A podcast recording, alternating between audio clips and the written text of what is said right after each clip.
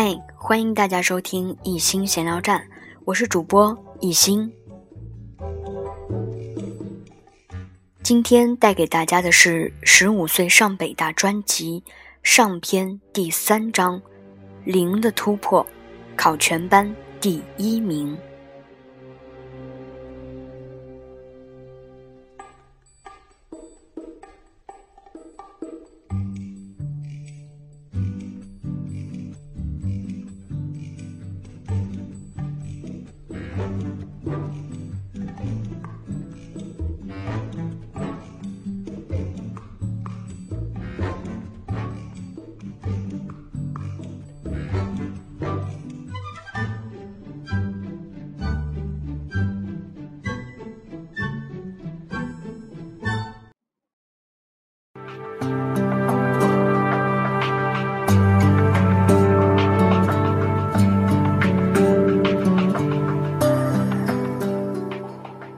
在我们每个人的求学过程中，一定有过某几次考试，对成绩的提升、信心的树立，乃至人生转运，有着突破性的意义。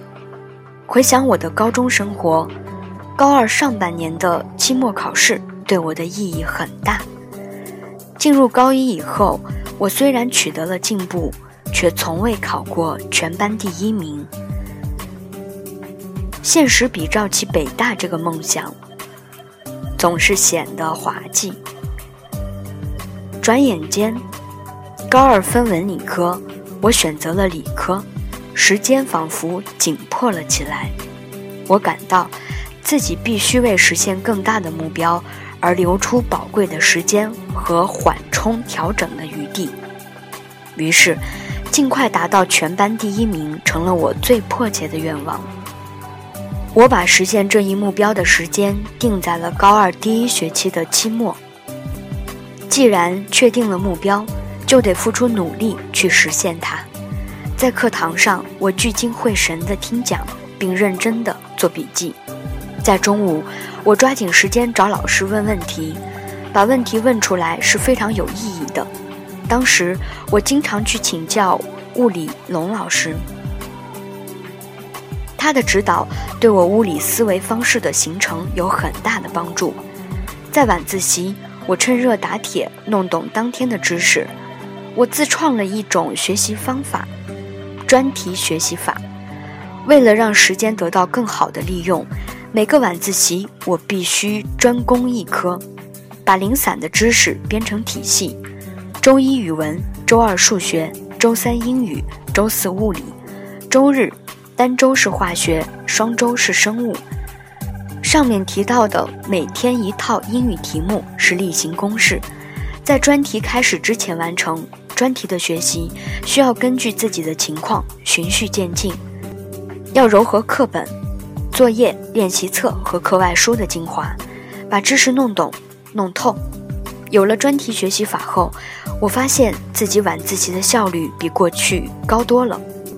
我不再眉毛胡子一把抓的乱做题了，也不再把注意力分散到各个学科，没有重点的学习了。每天晚上在从教学楼走回宿舍楼的路上，我们都要经过一个小花园。那时我常会凝望着星空，许下愿望：我要上北大，我要全力以赴。这一次我要考全班第一名。那段时间。我每天坚持着。我发现许愿的时候，自己的心灵格外宁静；而许愿过后，往往思路格外清晰。这一举动的实质意义，便是自我暗示。或许你会问，这管用吗？我觉得，走形式、做样子，肯定没有效果。但如果心中有诚意，平时有行动，自我暗示还是会产生惊人的作用。每个周末，我都会强化本周所学的知识，并到大自然中进行身心的放松。渐渐的，一种难以名状的奋进的力量围绕在我的身边。初中时自己的状态好像又回来了。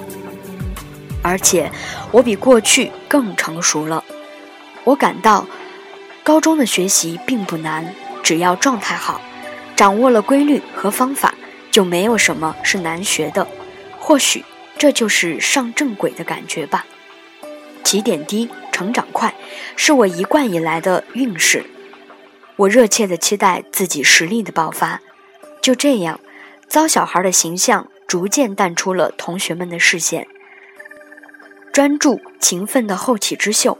成为了我在同学心中的新形象，我开始获得同学们的尊重。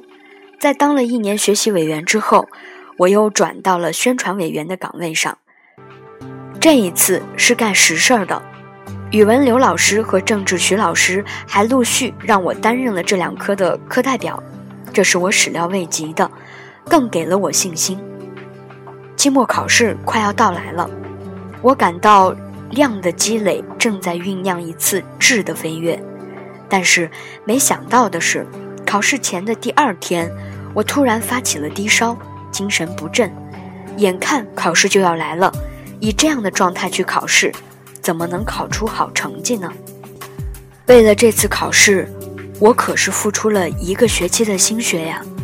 我十分着急，把情况告诉给了妈妈，她决定不带我去医院。而是带我去听了一场励志报告会。到了会场，我仿佛一下子被那里的成功气氛感染了，顿时来了精神，带着从会场出来的兴奋劲儿，我走入了期末考试的考场。虽然题目很难，我却惊人的发挥出了百分之百的水平。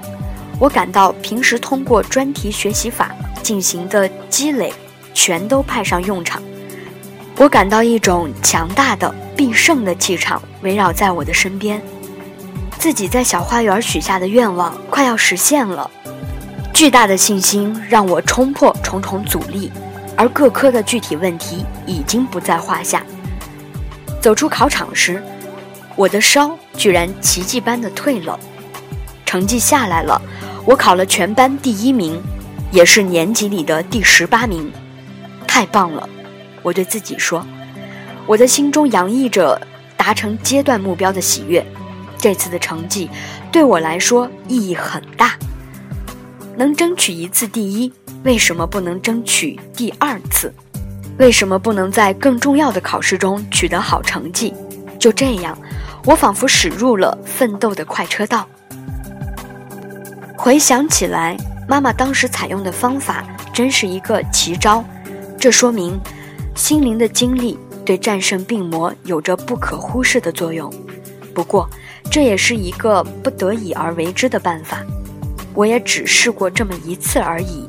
身体是革命的本钱，更多时候我们不至于勤奋到忽略身体健康。